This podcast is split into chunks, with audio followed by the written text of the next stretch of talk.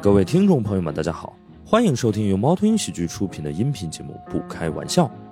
想要加入听友群，可以关注公众号“猫头鹰喜剧”，回复“听友群”，小助手会把你拉进群聊。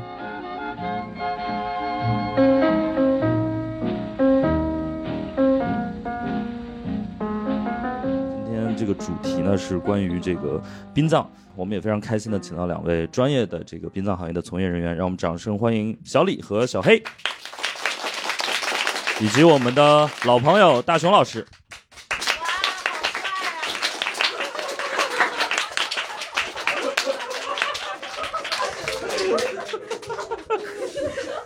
这个行业有饭圈了吗？我。 好，我们先落座吧，然后那个请两位给大家这个打一个招呼。大家好，我是那个小黑，因为在大内密谈上面用过这个化名，所以沿用至今啊、哦三年前。哎，大家好，我是小李啊，也是因为大内密谈上 沿用过这个话语，不是不是，我平时跟家属就是这样介绍我的小李，小李。哦啊，我是大熊，对一个对自己的这个葬礼充满期待的人。对，这个大勇老师今天一直在给我们憧憬他未来的这个这个葬礼会请一些什么样的人？对，以及到底要办多少场？ 就是你只能死一次，但是你可以办很多场。啊，一会儿我们问问两位专业人员，这是可以的吗？对，我有一个小的疑问，就是你们公司的那个名称里边，呃，是能看出来你们是做哪个行业的吗？当然，可可以说吗？当然可以说，你说吧。我说“摆渡人”三个字，你们觉得是在做什么行业啊？我第一反应是酒吧，对对，这个也困我第一反应是酒困扰吧，了我然很后久才是，然后才是这个行业。摆渡人殡葬服务有限公对司，啊那你我们这的后面大这几个字很重要。对我们的大 logo 上只有摆渡人，下面嗯 OK 殡葬服务有限公我司。感觉你们啊开发票都会给对方带来困扰吧？开发票的时候报出你们的抬头，他们会不会？就是报出殡葬服务有限公司的时候，会啊，嗯，会很惊讶，但我们已经很常规了。 OK 你惊讶管你惊讶，对啊。然后因为我们已经见怪不怪了 OK 就是这已经很就是已经习惯了，嗯。我感觉就是扫码开电子发票，对于他们来讲肯定还是挺好的。挺好的。有必要？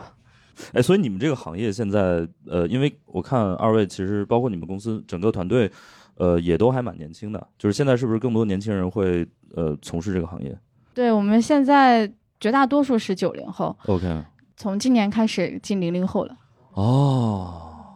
是不是因为就是最近可能这个就业大环境也不太好，所以嗯，也不是，至少我们来的这两个零零后都不是这种原因。都是因为真的还是很热爱这个行业，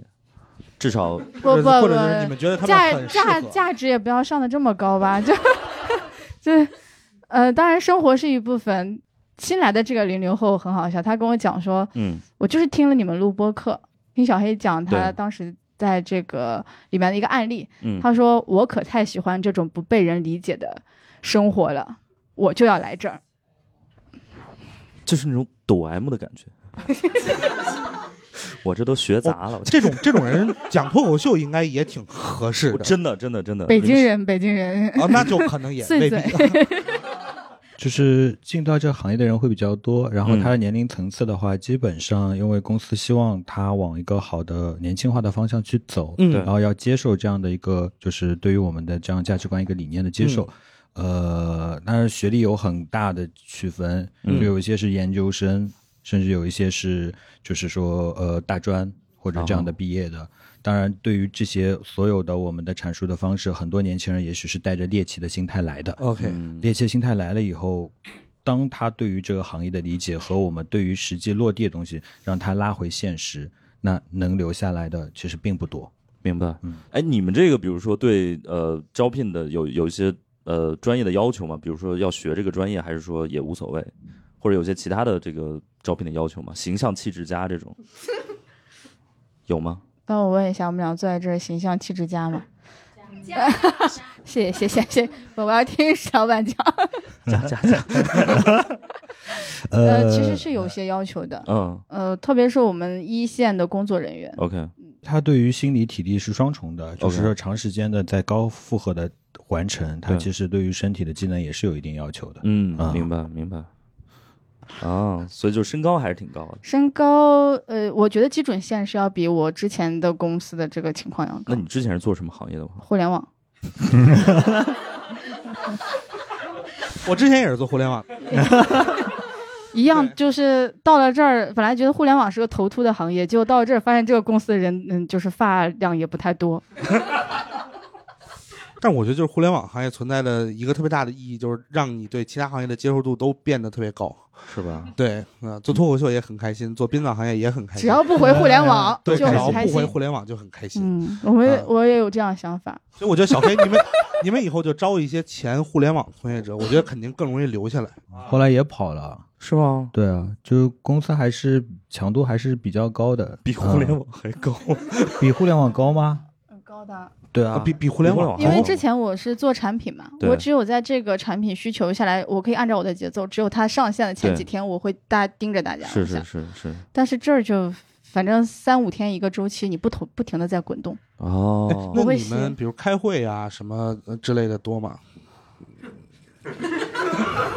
就是除了追悼会之外，就是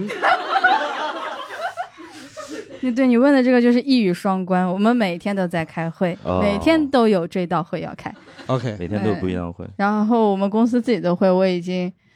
跟老板吐槽，你们这样拖慢了我工作的进度。因为招了很多新人，需要在这个嗯当中去洗，就是洗刷嘛，然后 OK 他对于这个行业的理解，所以会嗯会比较多。哦，你你当时是为什么会投这个简历？啊我本来考研院所考的就是心理学，然后奔的那个目标就是这个院校在这个学术上面的话语权就非常的高。哦，OK，我考了两年未遂啊，跟大家分享一下，所以你就是先积累一点实实践经验嘛。也没有什么实践经 验吧，就是我本来对很多事情的想法嗯，就是喜欢去找它最主要的这个逻辑，明白明白。然后只不过是在准备考研这些过程中，这些教材提供给我了很多的理论解释。那我不知道怎么就把我推动到这儿来。其实我是喜很关注养老，因为啊我觉得这是一个共同的社会的问题。嗯嗯，那个，但是比如说你做这行，你爸妈是什么反应？有他们有说什么吗？呃我爸爸妈妈都不反对。哦，OK，他们觉得，反正就我自己的人生嘛，他们哦随便我去搞。就我不是互联网这工作了好多年，对我又对想要回校园，他们也是对这对样对支撑我。哦，OK，所以他们对很我多这员工个是都是反对了没有用，啊，所以也就对不，反对所以就了也不。对，反有对可能对就是从小到大反对我没有用，所以不反对了，嗯明，白有道理。那你们会遇到一些，比如朋友会有一些误会吗？比如说，呃，你们吃饭饭局就问，哎，你是干嘛的？然后， 我的朋友们都对我的工作可好奇了，就是感觉有终于有瓜吃了。 啊，对对对对对，嗯然后他 OK 们都嗯就是隔一段时间就问我说，你们公司招不招人，我能不能去？然后前，我觉得这个问题要回答一下吧，嗯，你说，你说，就哪是个嗯殡葬的专业性。对对对对对，对，就是说从院校来说的话，全中国有四所院校，它是以大专的成分去进入到这个所谓的民政的殡葬的行列。嗯，哦，但是进入到了以后，我们去过校园招聘，嗯，但招聘回来就发现有很大的落差。然后这个落差在于，他们除了不惧怕遗体，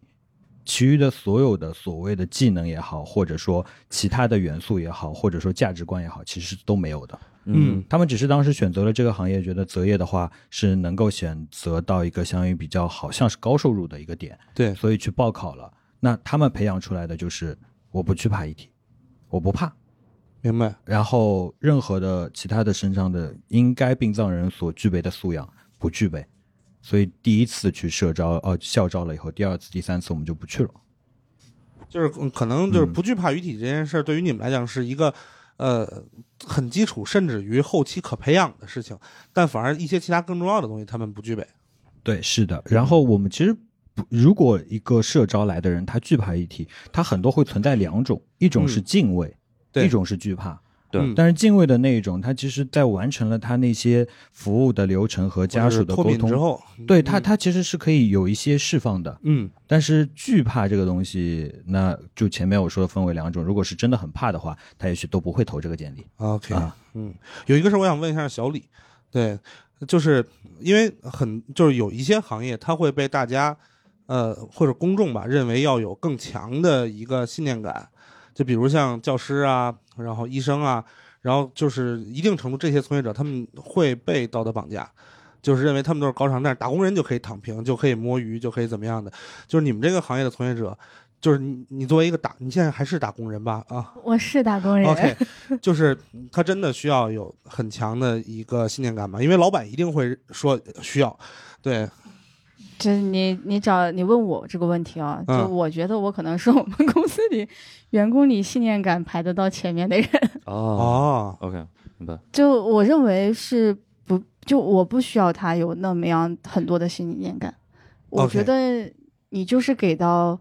不管是过世的生命还是在世的生命，给到平等的尊重，嗯嗯嗯， ，OK，尊重在我眼里是非常重要的。明白，嗯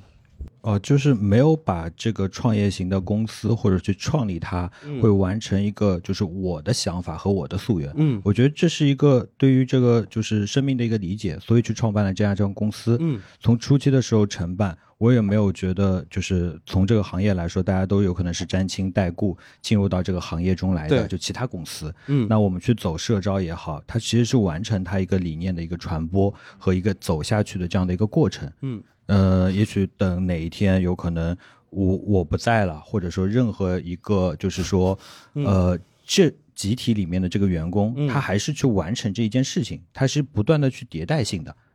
他不是说是我去创立了，就是要用我的信仰去放在那边的嗯啊，是指的是这个这个完成他这我个们公司我的们录建播立。客这么多期，就是第一次遇到嘉宾说了一个像“我不在了”这种话，没有一个人敢接梗。你接呀，你跟他他总聊自己不在了怎么办？啊就是你你的就是说你你不在这家公司了，对不对？不是你人不在了，他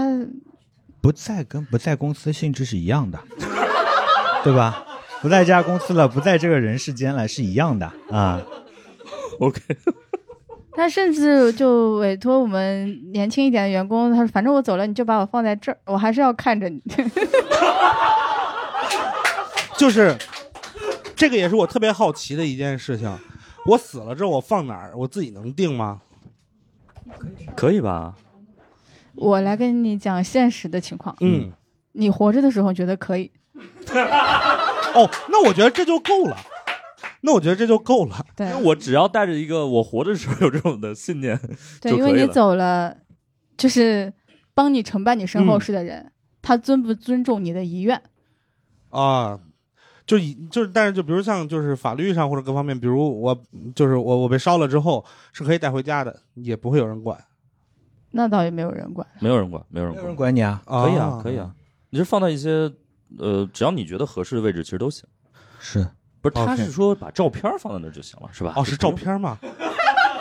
那否则呢？那你那让他给你解答一下，他要的是什你么你？要把什么放在那儿？不是？我觉得应该是成骨灰为一种祠堂的性质 吧。对吧？就光放一个照片也太轻松了对啊，啊！哦，就是你希望你将来不在了之后，就是公司给你辟一间小小的，不用披一件 啊，不用披一件直。接不是就直接在你们啊办公室。石老师是吧，啊你现在明白为什么他们公司的那个园区的物业不喜欢他们 了？可能是这件事情走漏风声了啊！ 没有，没有没有，这个我没有跟他们谈起过。 他讨厌我们地方，他讨厌我们地方多着去了。啊，哎，所以所以你们物业为什么会就是对你们不那么的？你问他呀，你问啊他，你说，你说，你说，我怎么？ 不是，在我的眼里，我们没有做错事情。对我觉得这些事情就是光明正大的。是是就我要拿什么从库房拿到公司，我没有必要偷偷摸摸的，我又不是对做贼。然后你们就是呃，房租也交的都很及时。是的，然后疫情时候大家都联名上书说减免房租，然后我这个东西放在我桌上，我签都不敢 签，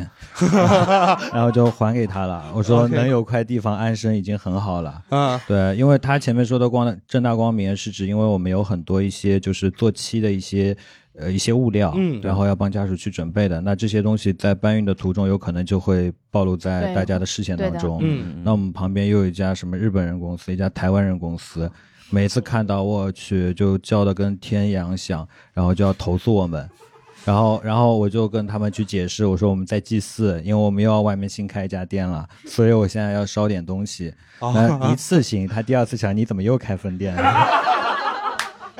你去大众点评上查查，我们好多嘞我。看到了，看到了我突然觉得，就现在会有好多什么互联网产业园、广告产业园，就你们其实可能是更需要产业园的这种孵化行业，嘛对吧？就就嗯至少都是同行，就会不不会凑在一起会好一点？我们没有同行，哦，嗯，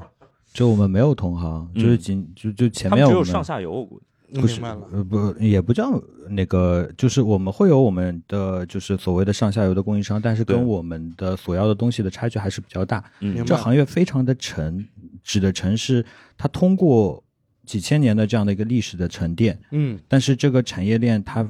漫集的链条很长，但嗯它又是很低下的沉。嗯当要去提升它的同时，它的每一个环节其实都是浸在下面的。嗯嗯它拉起来会很累，所以我们等于是在做好自己的同时，在一步一步的把无论是在产品、仪式各方面寻根的去作为升级嗯，OK，啊、你们平时比如说这个发快递或者是这种叫这种物流的，会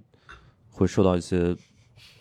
限制嘛。对今天有我叫货拉拉就被敲诈啦！真的吗？我因为我每次叫货拉拉的时候，我们同事会让备注我在后面备注是什么 OK 东西。啊我明明备注好了，那个呃人也接单啦，然后他接单的时候，他跟我讲说他接单的时候没看清楚，我说那好，我取消。嗯，他说不行的，你取消会扣我分的。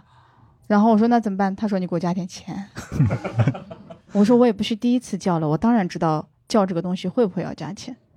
然后他就坚持不懈的打我的电话 OK 阻止我取消，哦，所以我明白想说啊，好好就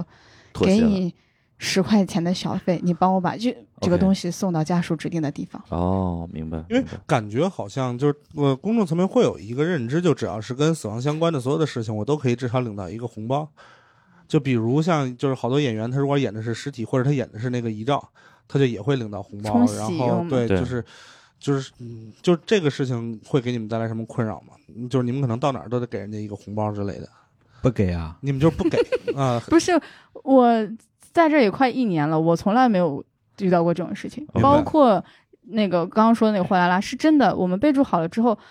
能够接单的这个司机都是已平经常心接的受了去对对，明白？帮我们搬这个，明白，嗯帮我们去呃弄说这个东西是不是不能压，因为嗯他们也知道很那理个。解，对对嗯对，这对对这是我今天遇到的第一个这样子的情况，哦，这还 OK 是很少数的人。所以他如果不接受，他就直接就不接单了，对吧？对呀、啊，我接受你不接单，我 OK 为什么要最后妥协？是因为他一直打我的电话，不让我去换去就是换个司机嘛。另外一个就是我这边时间也很吃紧啊， 我不能因为这个事明白情明白把明事白情耽误了嘛。了解了解，我我其实对这个行业真的还蛮感兴趣的。对，嗯，当然就可能更多的还是从一个老板，更多还是从一个消费者的身份，我也就是因你为是我想把我想身边的人都送走嘛？呃，或者就是我就还是一开始说那个点，就我想好好的送一送自己，啊，哦或者多明送白几次之类的。对行，因为我想到一件事情，就是呃，唯一一个可能不会有骂我的，就是不会有人骂我的场合，就是我的那个追思会你，怎么知道呢？就是追思会上。就是骂我多不吉利啊！那你不要低估了。我跟你说是这样的，就是这个得看比例，你知道吗？就如果要是只有一个人，他可能不敢骂；如果所有人都想骂我的话，他对们就放开了。对对对啊，你本来就脱口秀，他说来大家吐槽一 下吧，我刚刚一期大家就上你来很了解我们这个行业，对，不是吐槽，一定是我在场，就我我还活着的时候，就是嗯吐槽会有意思。对，如果要是对我已经去世了。他们在吐槽我的话，坦率讲，我的朋友们他们的喜剧技巧啊，没有到那个程度，就是还依旧是可以就讲的好笑的啊、但是会会变得更难。对，对我我我想象了一下，我觉得就是如果真的是这种追思会，我们还是会呃骂骂的，因为之后可能也确实没有这个机会了。然后，但是最后可能我们还是会上一些价值，就是把对你。就是，但我们会控制这个篇幅的比例。就比如说前百分之八十的稿子基本上都是吐槽大熊的，然后最后呢，我们会留大概百分之十几、二十的篇幅来稍微的说一些他身上为数不多的闪光点。因为我觉得也够了，也够了。因为我本身想的是，如果就是每年，比如嗯快到生日的时候办一次这样的活动，那要送东西我现在吗？哎，我觉得这种客户真的是他会复购，你知道吗？啊就是你每好年好的，每年跟过去的自己告一下别啊，好像也可以。你这样吧，对啊你就别留下一些东西，就比如说烧给去年的自 己。好像也可以啊，对，可以。哎，我觉得挺好的，就是把去年的，呃，我觉得以后可以，就这也成为一种，就是另外一种，就是告别或者是怎么样，就是比如每年年初立一些纸质的 flag，然后年末的时候就 把这些 flag 原封不动的烧掉。因为因为我我会觉得就是其实就是追思会或者这样的东西，它它不一定非得一是严肃的，就当然就是当然就追悼会肯定是另外一回事，因为追悼会它不光是给那个逝者办的，嗯它也要帮助就是家属或者是身边很亲近的人去疏导他们的一个情绪嘛。但如果追思会这种，尤其是比如我我来定我邀请谁来，对，那它就完全可以是另外一个样子，啊，所以你们现在其实做的，除了比如说一些比较传统的，也有一些比如说追思会，甚至有些呃生前告别等等之类的也有。呃，追思会的话，主要分两种啊，就是嗯像大勇老师前面说的，一种是他的承办人是他的朋友，嗯啊，当然他的朋友是因为生前跟他有很深厚的以那个友谊，嗯然后的话会在这个当中去做一下呃对于他的悼念，嗯然后会嗯去截取一些以前的视频去做一个回忆，嗯然后在这个当中就会很凸显出，就是这个情感其实是蛮粘连的，然后 OK 会得到一情释放。然后我们会在酒店里或者说任何一个地方去做这个事情，啊，就 OK 是我们会选择酒店，包括公司的场合。还有一种的话，哦就是以家属为主体，他有可能因为各种原因而没有办法去给他做了一场追悼会，嗯那反之会一个追思会。当然，这种当中我们会构建很多细节，嗯像小李前段时间承办的那一场，其实他们构筑了很多还原的一些细节，会让他你让他说说细那些细节好了。 ，OK 沉浸式的其实呃比我想象的沉浸有一点点打折扣，但是受限于我们 OK 当时的这个环境和准备的时间了。明白。呃，这个逝者他本身比较特殊，呃，去年十二月份、一月份过世的，这个时间点也很特殊，就是全明白国都没有棺木，全国都不能，就是上海不能办追悼会的时候，嗯，呃，结束之后，二月中，啊、二月头，他女儿就从网上找到我们。他女儿当时跟我们讲说，我觉得有人办婚礼啊，嗯怎么会没有人在策划这样的事情呢？对。他说，所以我到网上搜一搜，就找到了你们，打个电话发，然后你们就跟我说是可以办。这个逝者特殊在哪里？就他年轻的时候经历过一场火灾，然后导致他身上有百分之九十多的皮肤全部都烧伤了。哦，这个烧伤的严重性就是到了，因为烧人的肌肉和皮肤会缩嘛对，他的这个呃整个康复之后，就是医学判定他康复的时候命保住了，但他的皮肤都粘连在一起，嗯他的肢体是没有办法进行动作的，他就住在疗养院里住了好几年，嗯，用爬墙的这样的方式，就手指头这样一点爬，展开了他身上每一寸皮肤。 OK，包括他的脖颈，他最后能够做到就是这样正常的啊，这样仰头，因为你想烧伤这个地方如果粘住的话，其实你是动不了的。对，他就是这样一点一点把自己拉开了。这个人，我们看他的呃这个后期的这个照片的时候，除了面部看起来是红的有烧伤的迹象，因为他身上穿着衣服，整个人的形象都是很笔挺的。他经历了什么样的痛苦是很难想象的，就等于是医生把他从这个死亡的边缘拉了回来之后，他把自己从一个就是一个皱起来的纸，一点一点又展开了。明 白。这全部都是靠他自己的意志力。我们在采访家属的过程中就非常的被打动，然后呃，因为他烧伤，他的身体就不便，他不就不能出去四处走走动。他是是那个这个事故之前呢，他又是一个就是很喜欢出去玩的人啊、就是这呃，他呼朋唤友，抽烟喝酒到什么程度？家里的客厅里装了个排风扇， 就是因为烟太多了。明白，家里人反对，他装了个排我风回哦北扇，京就装一个。 啊，给你提供了新思路，是对吧？对对对对，然后他烧伤了之后，他的朋友会定期来看他，但是肯定不像他之前健康状态那样，他自如了嘛。对，他没有办法去全国的旅游啊，去看这个世界，他就嗯收集地图，哦，然后在家里看报纸、剪报纸。他把他自己搬进他新家那天的日历，就是他外孙女在整理他遗物的时候找到的。他除了地图，然后报纸是他呃了解这个世界的一个渠道以外，他一笔一笔写下了这个家里面所有人的名字。哦，重新梳理了家里的家谱，然后他还保留了所有重要日子的日历，因为老人都有那个撕旧的日历的习惯。对，他搬进那家那一天，一月二十号，那个日历是就是保存了，我算一下，将近十五年，将近二十年了。嗯，就在他的一堆遗物中完整的保存着。我们当时挖掘到这个细节的时候，就是其实是想还原那个一月二十号，嗯，嗯我们甚至想说要找一个地方去定做那一天的这个日历，但是时间的关系也没有找到一个很好的，包括材质，包括它这个做旧的程度。我们后来就是嗯、找到那种做旧的报纸，一月二十号的报纸，嗯，然后还还原了他家的这个门门牌，嗯就他们那个年代的门牌是蓝色的还是绿色的？绿色的铁皮，绿嗯色的绿铁色皮。皮，OK，然后我们的遗憾是那个铁皮过新了， 就不够旧，没有明白这个雨啊、呃是风风蚀的这个样子。嗯然后还在现场尝试做了一个人像等高的投影。哦，明白，他的女儿到了现场之后，在那个接待宾客的间隙，就对着那个投影就一直想过去摸一摸，嗯嗯嗯，但是因为我们那个设备的原因，并且在这个地方搭景嘛，他就是过不去，哦，他就不断的尝试在这个地方兜来兜去，就一直伸手想要触摸。这个嗯东西我们都做了影像记录，是这个场景还是挺让人觉得，触动的，嗯，已经不能说单纯是触动了，你会知道那个家庭对他是有多不舍。就对他明明就知道那只是个投影，但他还是想要再去摸一摸他，触碰一下他。我觉得如果我们做到全息，他可能甚至想上去抱一抱他。嗯嗯，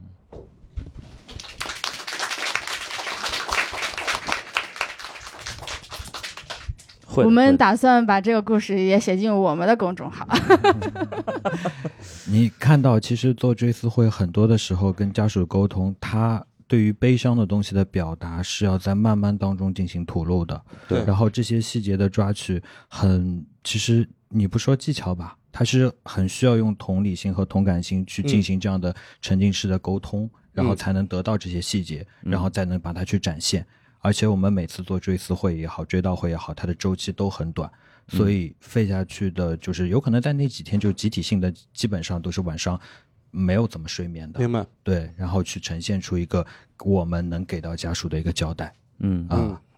我们第一次录播客，就现场很多朋友在这个抹眼泪。对，嗯，之前即便有可能也是笑出来的，但这次是 那笑的也会有， 笑的哭的都有。哦，我我会有一个小的疑问啊，嗯就是因为大家面对呃，不管是亲人还是朋友，呃还是就是因为自己的离世不用面对嘛，对，就不管亲人还是朋友，就是会有很多种嗯去处理的方式跟态度。有的人他可能是靠逃避，然后就直接把那个情绪给躲开了。然后也有一些人，他可能期待的是一种，就是你尽可能的帮我去制造一个足够，呃，悲伤的、哀伤的氛围来让我释放出来。就是你们、嗯二位从从业者的角度来讲，就是哪一种方式可能是更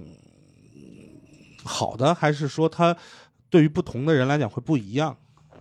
我们觉得没有说什么是更好的，嗯或者说更不好的，嗯只是说在任何追悼会的仪式和我们对于他的做的就是呃，类似于沟通，对都是给他一个环境和他，无论是你前面说的，他其实是一个内敛的人，对，然后我们也许在最后铺棺的时候，我们会清空旁边所有的一些，就是就是说人物啊或者嗯亲友啊，让他成就是在这一分钟甚至三分钟里面，好好的让他去告个别，嗯然后 OK 给他一个私密性。那这些时候，其实对于这样的人，他能能够即使是直观的去看着自己过世的亲人，他也会去吐露一两句。那这一两句，其实对他内心来说是释放。明白。嗯，然后对于一些去营造出来的整个环节，它带动的也不是说这个情绪吧，就是带动的这个流程当中，它也就在一点一点释放。我们不希望在最后那个呈现是一种大哭的形式，嗯嗯那当然也会有人有这样的失控，但我们会因为它是一个公祭的状态，很多嗯亲友都在，我们不希望主家做到一个很大的失态，嗯，那我们也会相应的去控制一下他的情绪，然后 OK 在后期的一些洗仪式，包括一些坐骑上面，让他这个情感再慢慢的舒缓掉。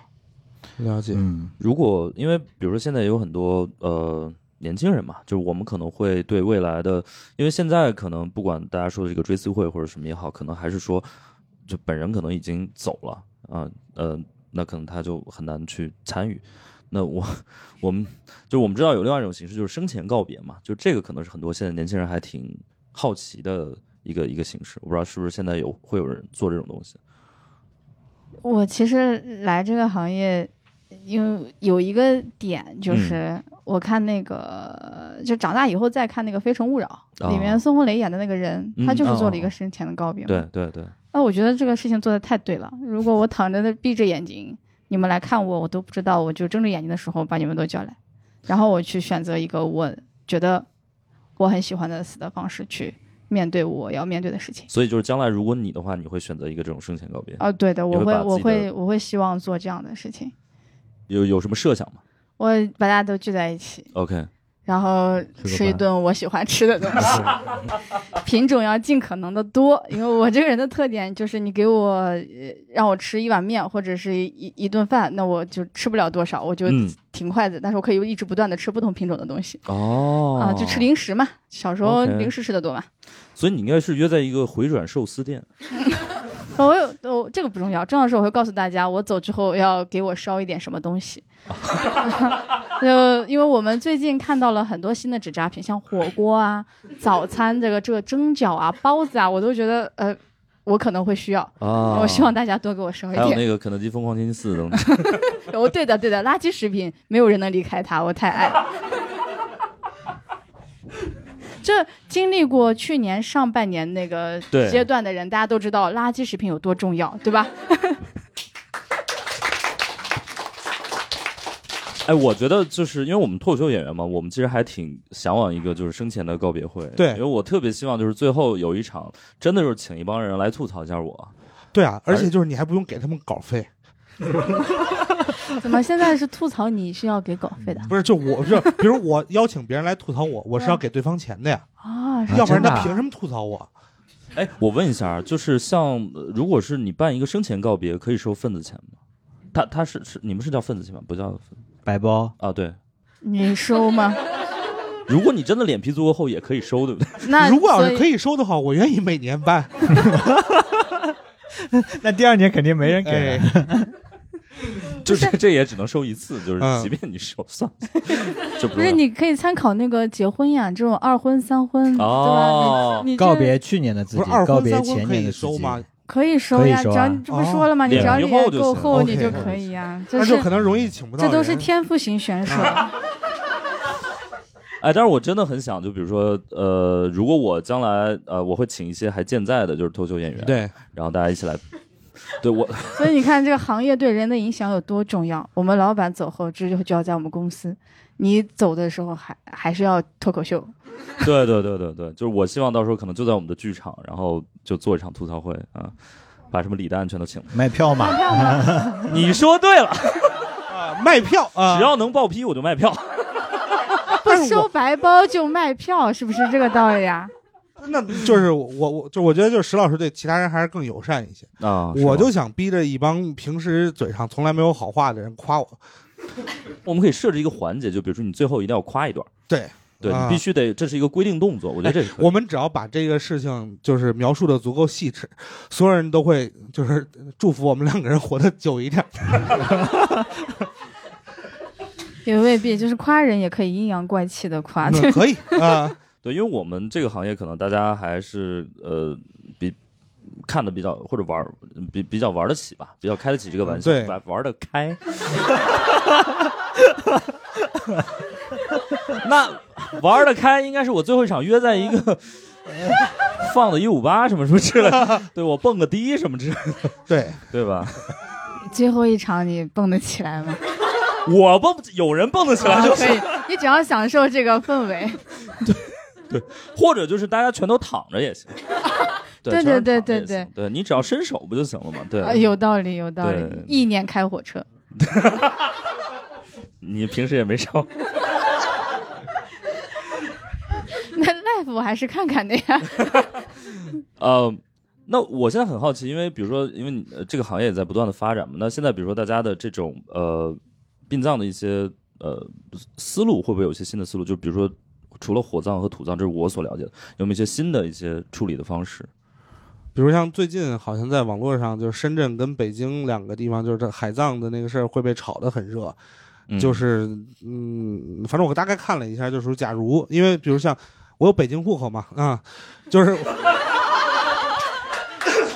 我就可以选择在北京就是海葬，然后海葬了之后呢，不仅我不用交钱，我还可以请我六个好朋友嗯，去天津，然后上个船免费的上个船，嗯吃顿饭。 你们啊还去去天津啊？对，因为北京没有呃没有北京不靠海海啊，后对啊海呀，后海、我这么说，就是我愿意，后海愿意吗？对，这个可能是那个问题啊。对，就是就是就是就我可以请六个朋友，然后呃，就是反正他们全是免费的。啊我我发现就是虽然这个不不当讲啊，嗯但是小李真的是满嘴地域笑话，对，哎，能不就能是整点阳间的话？行 行，就是是哎啊就，你是们平这个我行业不就这个我稍微冒犯一下，就是你们平时也会说，比如说地域笑话这种词儿吗？你会的，会的，会的，你们也不太就是介意或者怎么嗯，不太介意。 OK 就这个就是吐槽玩用玩，他又不是哎真的对说地狱， 就什么。 ？OK，明白。你们会。嗯就是比如在招人的时候找，就至少面相上看着不那么喜庆的人之类的吗？嗯，就因为有些人他会， 哪些人面相会很喜庆？我想想啊，哎，我这么，那我们就说，比如说李呃，李算了，诞，就比如说蛋，李诞那个不，会招，嗯，呃为啥呀？我觉得你们是不是可能也得找一些就是法相庄严一点的那种， 就是就看起来相对更平和一点的面孔，就不会是那种比如说太有特色的脸，不管是丑还是帅，温和，对对对，啊我已经听明白了，就至少你不帅，我也不美。 你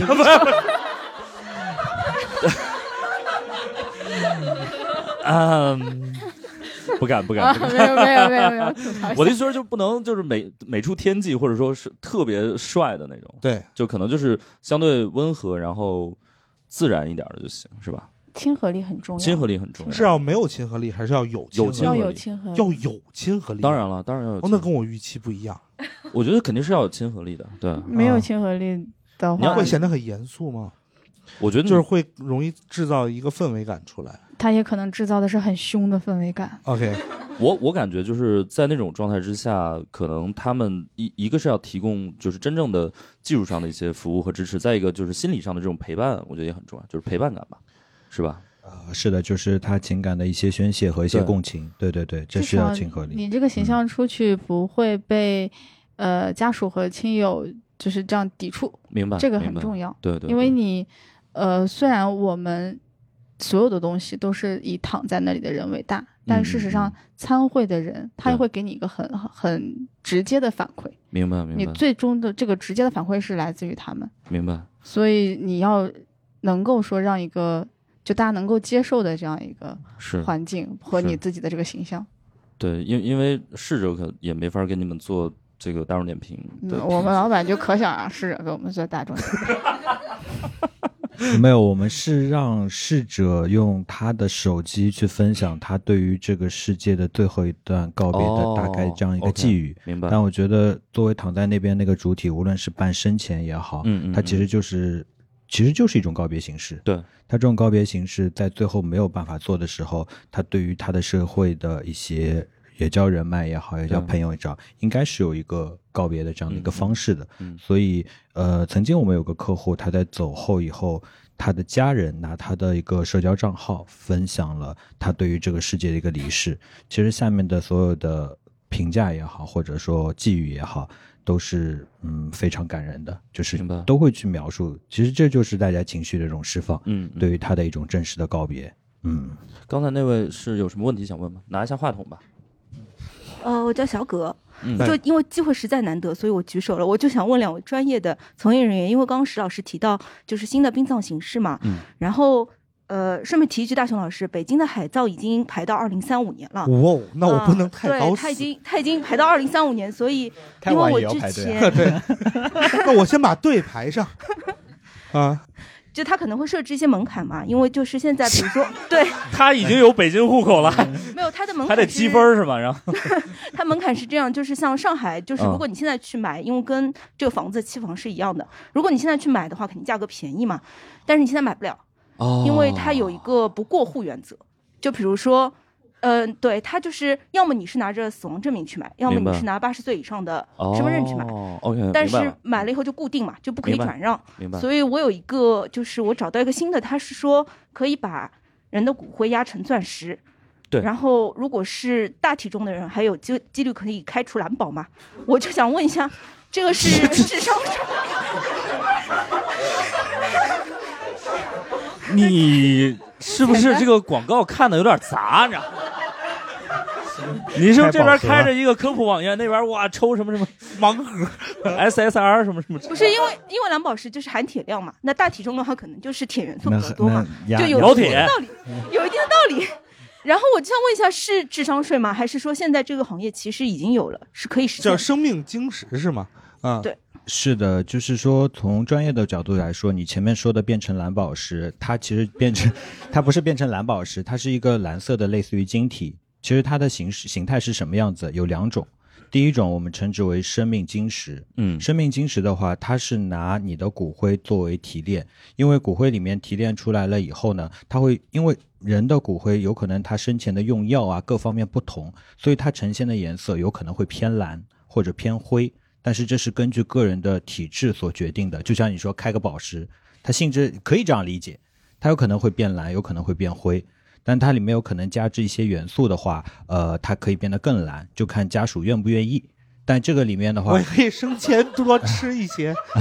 没有没有，当然它在最后制作的时候，啊哦，制作的就制时作候时候加的那个是会的，是的，很容易的是吧？是的。啊，然后呃，它在香港的话，呃，我们一般只是会让客户去购置香港，不会购置大陆的，因为香港那边的话它是立法的。哦立法的话，对于这个东西，我觉得对于家属是一种保障。 OK 它跟我们的钻石一样，它有那个就就是那个有证书可以在里面，啊 GIA 证书，它有类似于 GIA 证书，它会在里面打编码，然后是给到家属手上。常规来说，我们一年会有蛮多客户去购置这样的东西。那哦，像钻石，其实我们会不建议客户去购买，因为人体的碳元素它都是一种元素，对，然后所以它压制成的钻石的话，它一克拉的会比市面卖的一克拉会贵一点，但碳元素每个人都相同，和地壳也相同，所以不代表它最后亲人的这样留念的一个物品。所以我们也有这种产品，但我们从来不卖。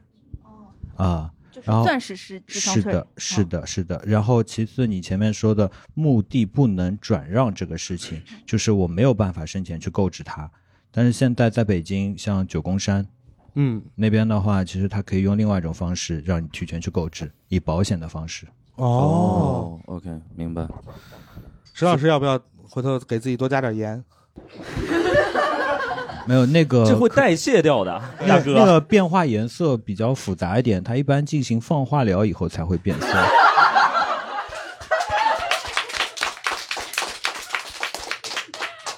天哪，这是来说脱口秀吧， 这这种段子只有你能讲。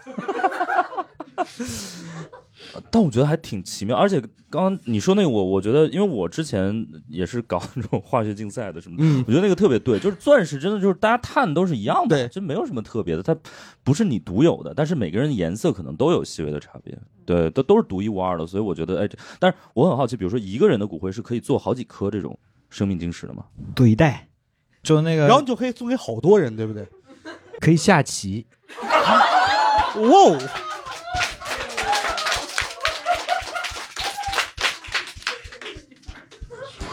围棋吗？ 啊，那我倒觉得五那倒也子棋没至有少，应该可以吧？嗯，那肯啊呃定是可以的。我的天哪，嗯、全灰晶石它不是一大块儿，它哦，它可以是做好啊几一好多小颗粒小粒小粒。哦，然后可以镶在公司墙上，看着大家。不要，我只要照片就行。 有实物，嗯我我的意思说，比如说，如果你是呃生前有很多，比如说你觉得他们可能会想要拥有一颗这个东西的人，呃，所以你还是可以分发给不同的人，如果你愿意的话。我们其实遇到过这样的一哦个是吗老奶奶，她的爱人过世，她说哦她一个儿子，反正一个儿子一个女儿都在不同的国家，嗯，没有办法决定这个到底葬在哪。按照哦他们二老的遗愿，其实他们还是想留在故土，明想留白。在上海。对。那按照他最初的想法，他不知道有生命金石这个东西嗯之前，他就想去领灰的时候，把他老伴儿的骨灰取一部分出来给他儿子，取一部分出来给他女儿，然后他保留一部分安葬在上海。嗯哦我就跟他讲说，其实还有一个别的方案可以解决。 ，OK，嗯，啊，他就知道了这样一个新的东西之后，他就觉得他说哦，这就是很符合我的想法的东西。哦，明白了。呃，是因为他这个骨灰给到他的儿子女儿之后，那肯定到了那个不同的国家，也是在那个地方安葬。对对对，但是他觉得做成了这样的一个饰品或者是摆设的这嗯样一个装饰物，是就可以在这个他孩子的家里面陪伴着孩子。明白明白。而且好像是不是就是呃，骨灰的那个物流成本会非常高，尤其是这个骨灰是可以出境出入境是可以的，是吗？好像是还可以，但是说有特殊渠道，所以会很贵。不可以。不可以啊吗不？可以吗？因为我是之前就我我指的不可以，就是它没有办法用传统渠道来进行邮寄，啊，然后嗯它哦是属于特殊物品做特殊报关，对然后然后再进行邮寄。对对哦对，这样的方式的话，就是常规的，它其实已经不涵盖任何的所谓的危险元素的情况下，它把它变成特殊品，实际这个邮费增加很厉害。对哦，就好像嗯据说是特别贵，但如果是比如说我坐飞机直接带是可以带出去的，可国以内吗？呃，就如果要出国的话出国我还也太不一定清是吧？好带啊，它有被检查就的是风险吧？做那个你让他检查好了。你你这个里边不会掺一些其他的什么对啊，粉末状的东西？对啊，我就是就在想，它会没有有啊，这个他对于这个东西，他有排检方式的呀。对对对的对啊，对他我不知道他拿只警犬过来闻一下就放行了啊而。且你们注意过嗯那个安检机吗？就我们啊每次过的时候，那个屏幕上其实你包里面所有的东西，不同材质、不同形状，它都显示得出来。是的，嗯对对它是根据材质来判断这个东西是显示为什么颜色，嗯，所以有些什么危险的东西，你所以觉得它跟骨灰靠近，能不被安检机发 现？ OK，所以以就是呃，其实是可以带着，比如说坐飞机可以的，可以嗯，做我们跟国内的几乎每一家航空公司都沟通过。 ，OK 上海这边，因为我们有有一些家属他会带去外省，哦，呃，两个机场的地勤我们也都致过电话，明白他们就是给我的答复都是很让人安心的，明白就明白不会有人在这个上面设卡子，明白都是很愿意帮助你。 OK 但是你不要引起其他乘客的注意，明白，他只有这一个要求。就是你如果端个盒子上飞机，肯定就会存在一些问题嘛， 对吧？嗯然后呃，我我就是因为刚刚我们聊到生命晶石可以送给很多人，我就会有一个问题，因为就是我我在我们这个节目里会有一个嗯标签叫送礼大师。 然后我曾经就跟我的那个纹身师聊过，就比如我去世了之后，我比如能不能把我的一些纹身，然后分别送给，嗯就这个事儿是有可能的吗？他在法律上是允许的吗？以嗯什么形式送嗯，就是我，比如我这一块儿剪切下来，然后送 给石老师啊。这老个师这个我是我觉得啊，这石老师，就是石老师，你虽然描述的是你死了之后，但我听着我想死，哎，就是就我为了不接这个东西啊，啊，我宁先一可步走。走在你前边儿，哎， 我也不想要这块皮，哎这你告这辞，这嗯是告辞。皮一下因很开心啊，为他没有办你法脱下来之类的， 他这就就烧了吧， 好吧，就是。我觉得你一定是很爱他，就是你留才会得把它纹在你的身上。留那得就清白在人间。对对对，那就让他好好的陪你最后一程就好了， OK，好吧？你一定是非常爱这个图案，才会把它纹在你身上，对不对因？为爱你，他对所以我对才是而这且样他所以是要给爱你。什么东西？因为我觉得。就至少有一块纹身送给石老师很合理的，因为我有一个猫头鹰喜剧的 logo 嘛，就是人走了，公司不能走啊。哎，我们老呃板也是这样想的。呃我没有这样。哎，我我们从我们从专业角度，就是比如说骨灰，大家是可以有一些相对自由的处置，但是比如说遗体的话，是不是只能是呃做捐赠，没有办法做私底下的处理？你指的私底下的处理，比如说他真的把那个一对，块就皮比如割我下来跟医院说，我去世之后能不能帮我把某一块皮你如果想送的话，你就不要等去世之后。 ？OK，懂了。去世之前你们嗯，就是因为去世之后这个事，就是从呃，就是行业，就是医医院的那个规范是不允许的，对吧？啊，是的，你我是真的美很容怕行业。 OK，这是一个医美 项目，哎，突然合理了，很合理啊，对不对？你说我对这块皮，就人家要洗纹身，我切。啊，我切我切，对，我我真的在录这期播客之前，我们特别害怕，就是我们这个行业聊天劲儿太大，你知道吗？ 后来发现哇，脱口秀这这也算还什么好，也还好啊。他们聊天真的劲儿特别大，对我的。OK，呃，殡葬的一些形式，其实还有一些其他的形式，现在呃，是不是也有什么树葬之类的？这个我听起来树葬也很是难什么理解，是不是还挺诡异的？这不诡异吧？嗯，就是他用可降解的材料包裹这个骨灰，然后让它安葬在一棵树 OK 哦或者是花坛的下面，这是新的入葬形式。它只是不像传统我们大家知道这种有立碑，嗯然后有一个、它那个碑其实就是一个以一个十五度、三十度的角度握哦就在还是这个，会有一块对对，碑还是啊会有、握在这个哦树或者碑花坛的附近。哦，就是它嗯理论上其实就是营造了一个意象，就是这个树跟这个逝者人嗯之间有一些就呃关联似的。对的，啊对的。有一些 OK 就是生命的延续，类似于这种感觉。对，嗯从感官上来讲，感感官之后我死了之后头是绿的，不是，你可以挑一些就是特别的树那种个吧，枫叶，好不啊好？枫叶你喜欢吗？就每年至少有两周不是绿的啊， 那不是绿的还有时候半年是秃的。秃的啊。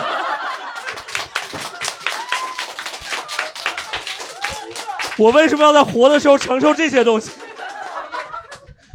不要给我搞树葬，我告诉大家，好不好？不开玩笑的所有听友，记得给我监督一下。对，我感觉树葬这个真的是啊，呃，风险很大。我们聊一些阳间的话题吧。比如啊，这也是吃阳间的席，我想，我想，我想啊先聊聊那个，呃，对，吃席也行吧。对，吃席就是因为我们也是呃，就是为了这期节目做了一些准备，然后我们竟然搜到了一个上海的饭馆，叫天使酒家，天对使，，天使，天使酒家，嗯，对，然后他就专门承接就是白事儿之呃后白事儿的这个就是豆腐宴。对我一开始以为豆腐宴全是豆腐，然后今天两位专业人士告诉我，豆腐宴是上海对这个丧宴丧宴的一种嗯嗯，对 一这样种称的呼这样的这样的就是就本地的称嗯呼就是像天使酒家这样的酒酒家多吗？多吗？肯嗯定呃，还是有一些吧。我没有，它是这样的，就是作为最后一顿餐食，它是称之为豆腐宴，但是嗯这件、这顿餐食的意义是陪过世人去做最后一顿的晚餐，而就进餐。那 OK 那个的话，它专属的桑宴的饭店的话，它会有一个供台，会嗯放上它的遗像和它的贡品，嗯然嗯后的话，家人也会在旁边围坐的去吃这样的一顿饭。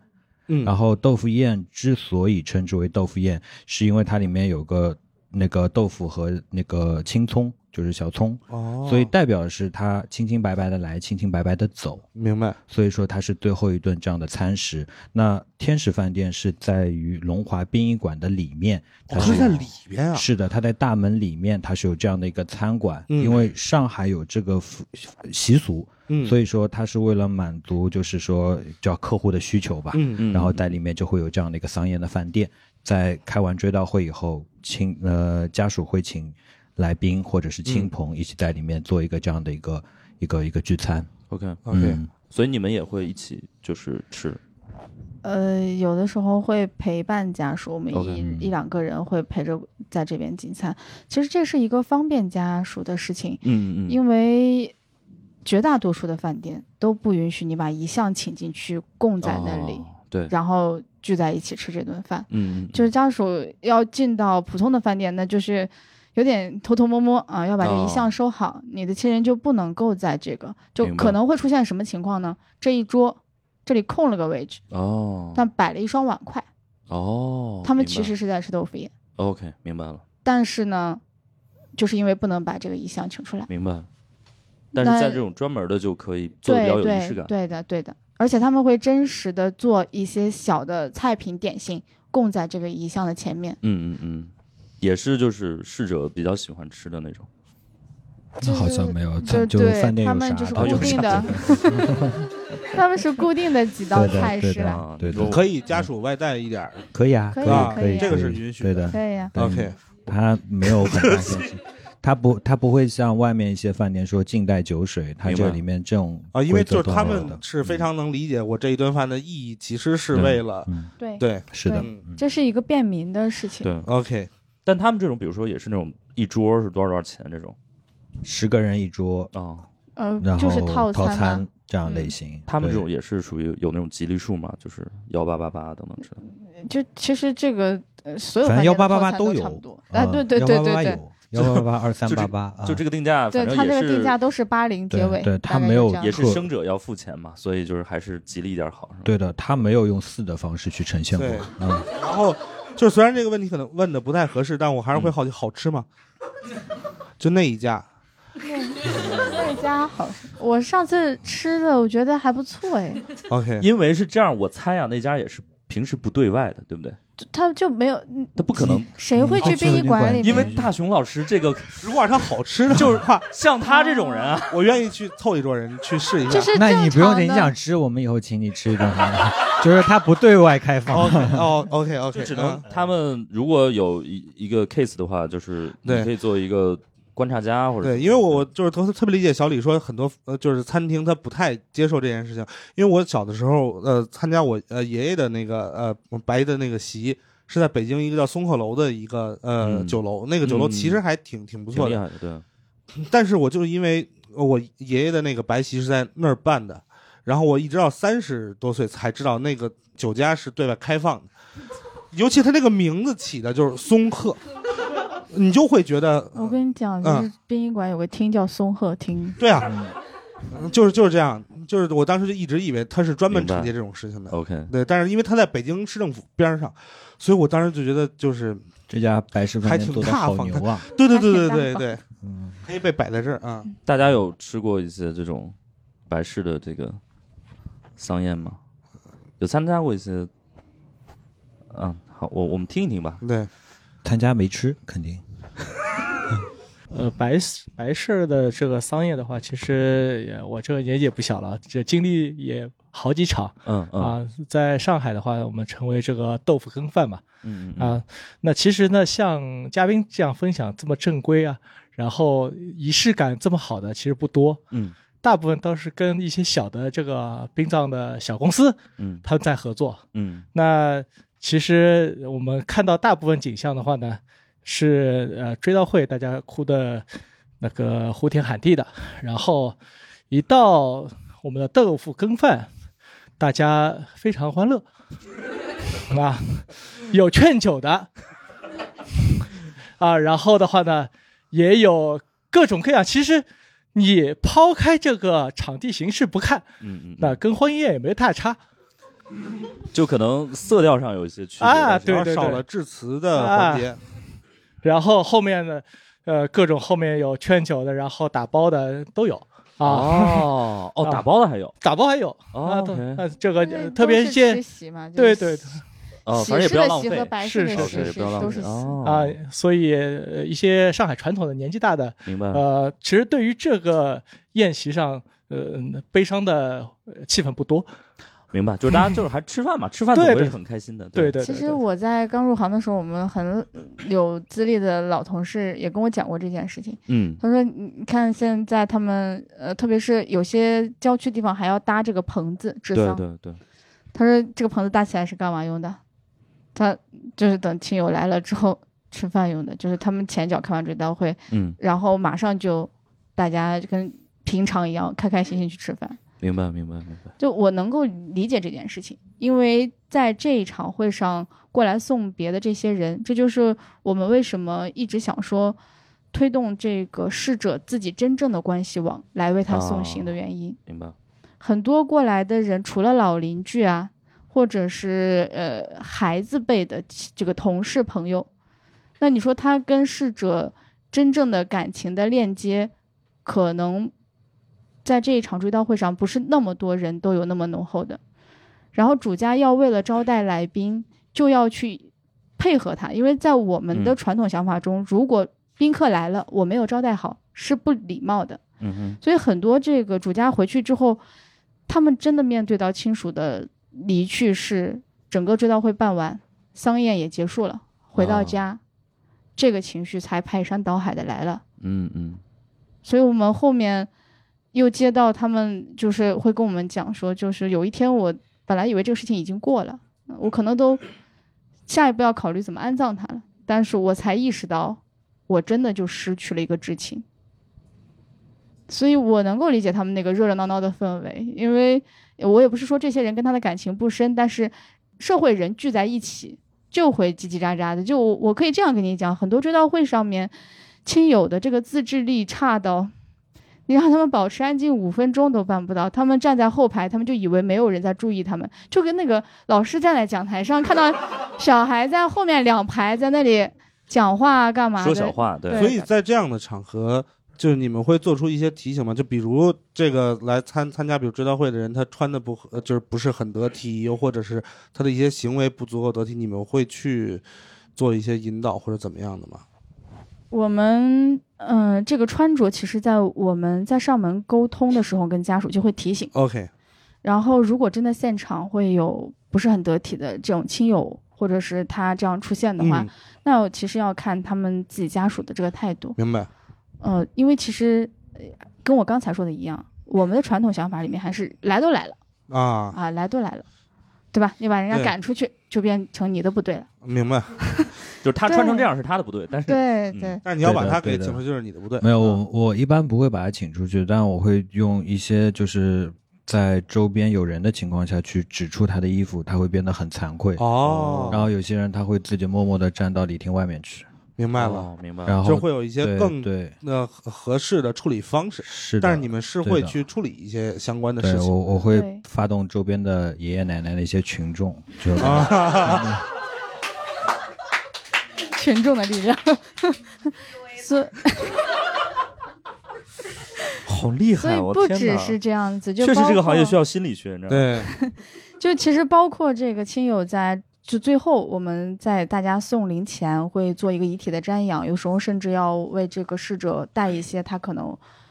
要家属希望带给他的东西去嗯另外一个世界。，嗯，嗯这个过程中会把遗体从这个围观里面推出来到礼厅嗯的中间，对，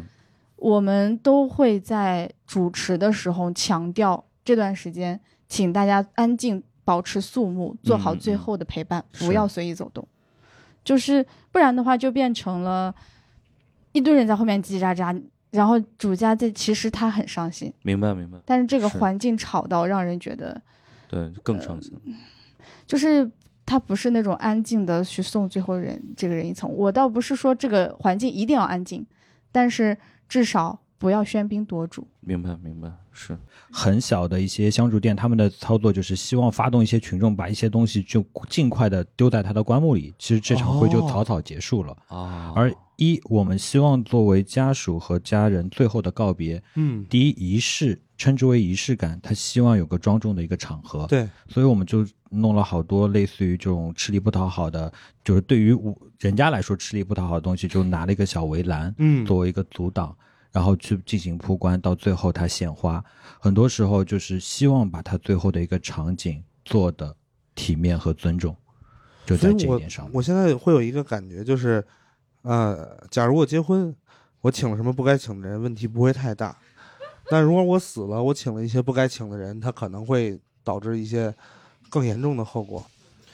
你也不知道啊，对呀，你都你别老想这种事儿了，好不好？嗯，不要紧，是吧？就嗯大雄老师今天这整个的，就是我我听出来，就是他整个的思路呢，就是他想办好几场，然后恨不得每一场都请一个自己的前任。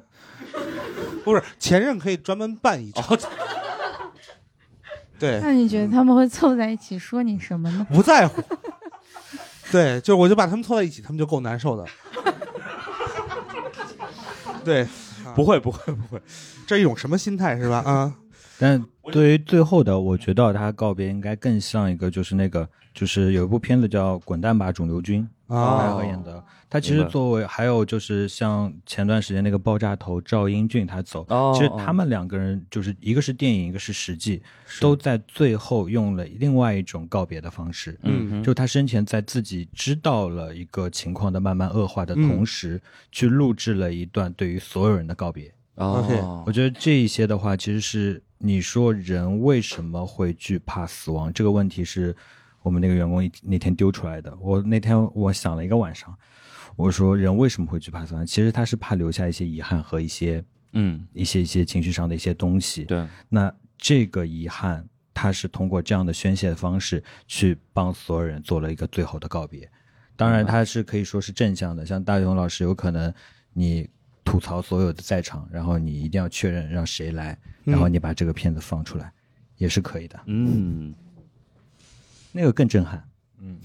我想想，就你先预先吐槽了这些人，如果他们甚至都没有来，那我觉得就对，呃把片子寄给他们，点名。这个感觉是很恐怖分子的 行为。这不是恐怖分子，这是恐怖电影，你知道吗？如果这样的话，我选择直接托梦好了。 啊某一个雨夜，这就达成了你你怎么判断他？你邀请他，他来呢？他就算不来，他也能收到你的录像 OK，啊、这就达成了你一定要跟他碰一面的这个想法。 但是我觉得以后这种恐怖片儿可能会越来越少，因为你想以前都是大家还看这种大屏幕，你知道吗？对大大电视，你知道吗？贞子才能爬出来。嗯你看他想想，大雄老师从手机屏幕里面爬出来，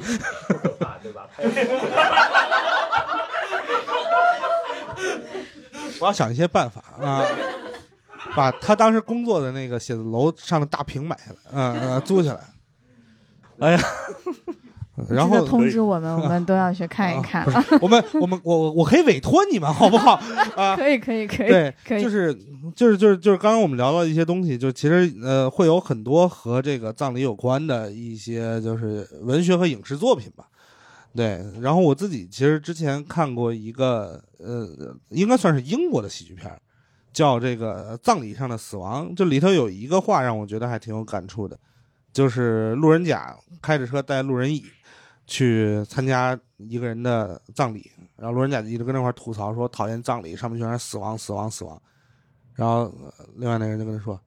办葬礼又不是用用来让人喜欢的，嗯对。但是我就其实会很期待办一个让人喜欢的，对。那你可以发钱。 对啊，直就接我有觉得效这个是必 要的。就我不发钱的话，我很怀疑会不会有人愿意 来。但是就是在他们愿意来了之后，就是如何还能让他们开心一点，我觉得这个挺好玩的。这两年好像这种描述，比如说殡葬或者说这个葬礼的一些这个影视作品还挺多的。你们平时会看吗？他们拍的好吗？因为我们确实对这个行业完全不熟，所以你看的，你但嗯是呃有很多想法是很浪漫的，嗯但是嗯嗯对于这个殡葬行业的从业人员这个形象的刻画，哦啊还是非常的标签化的，明白就是这个刻板印象非常深。对，在这个里还面是那并种没好有像像大熊老师这种形象，然后长得有点儿壮，然后因为因为就是我原来看过一些就是呃文学作品，他们去描绘一些民国或者甚至再早一点的这种殡葬行业，那会儿叫什么杠头啊之类的，就那会儿殡葬行业会多多少少的有一些呃黑社会黑社会背景是的，呃，所以这个其实在中国本身会有这方面的传统，是吧？呃，会有，因为它相对于来说，就是整个行业的从业人员在以前的话，嗯就是我们都会说是那种从山上下来的，然哦后的话，因为去沾染了这个东西，就跟黑社会啊，包括像日本的习俗，他们都是有一些呃对，就就是类似于就就就叫社团，对然社后团来社来团来参与和从事的，嗯嗯那嗯就会联想在一起。嗯像人生大事啊，包括就是他们刻画的像殡葬人的一些形象，呃，主体还是比较粗糙的。但嗯是这两年对于殡葬题材的一些影视作品，足够的会引起大家一些关注。嗯那其实有了关注以后，正向的如果有了推动，我们觉得是对于这个行业一个比较好的发展和它的一个就是良好的向上的一个契机。嗯，那你们平时会看哪些作品呢？盗墓的看吗？或者历史题材的？鬼或者吹灯，小学我就开始看， 就是晚上作业写完了，躲在被窝里面，点着练手练那胆儿是个吗啊也那倒没有了，躲在被窝里主要是因为不想让我妈知道我还没睡觉呀，啊，哦，不是因为害怕 OK，就单纯的喜欢。啊，对，就是刺激，喜欢看。就是对于盗墓的一些题材，我们会去看。看嗯的话是主要的去看什么呢？就是那些呃，我说过中国的文化它是一个传统的一个发展，对对每个时代所用的一些陪葬品和的一些器具，嗯哦它都是代表了那个时代它的文明的程度。对哦实际到了我们这样在慢慢递增的情况下，嗯能去寻根那些仪式的起源。嗯而去把它做好仪式的进阶。 OK 所以在我们的一些手稿和我们的一些司仪稿上面的话，都是用了传统那些呃语言去表达的这些哀思和思念。哦，就是你们用了一些传统的一些文化的元素。对的，嗯会去关注，他有的时候会给我们指一个方向，我们就明白大概知道这个地方是有些什么是我们要特别注意的。哦像前两天我还在跟呃小黑坐在一起讨论，就是我没入行之前，刚好赶在一九年十二月份，就是这个疫情爆发前夕，对，跑去湖南玩儿，嗯，去了新追夫人墓，哦，特别的受教育，嗯就是他那个博物馆的这个形象，就是它是根据这个墓室的一层一层一层，到最后这个，因为她是一个千年不腐的女尸嘛，到最后看到这个遗体在一个水晶棺里，它这一整套的它的呃入葬形式，它里面挖掘出来的东西都是。就给了你好像那个时代的人的生活的重现，明白。我们可以从这个里面拿到很多殡葬上面的能够沿袭下来的东西， OK，而且它是不伤害人的情感，反而是对人的情感有表达，然后哦嗯有一个美好祈愿的东西。明白。其实我们在很多文化里面，我们的文化里面很多的东西，它有一个很重要的东西，有很重要的表达，就是它的寓意。嗯嗯，这个是一好像是成为了一种寄托一样的。对于我们的亲人去了另外一个世界，他去那个世界是什么样的，我们要给他些什么，能够帮助他做些什么，其实很大程度上都是基于我们自己的美好祈愿。是我们并不知道那个世界是什么样的，只是说我们现在这世界是什么样，我们就希望，或者是他生前喜欢什么，我们希望他去了之后还有，还能够享有。是，所以基本上就是我们能跟那个世界沟通，就是靠烧嘛。我跟你讲个特别好笑的事情，就是我们一直也在好奇说这个烧纸这件事对情到底是有什么用。对，然后呃有大概就在去年冬天的时候，碰见了一个家属，就是他们做七做满七个七，每个七都过来烧，就是是像一座山一样的东西，烧好多好多好多。 OK，然后烧到后来，我们的员工都有点怀疑人生，他就一边看着那个火，一边并排站着。他说：“你说我们这么穷，是不是因为我们上面的人没有给我们烧？” 对，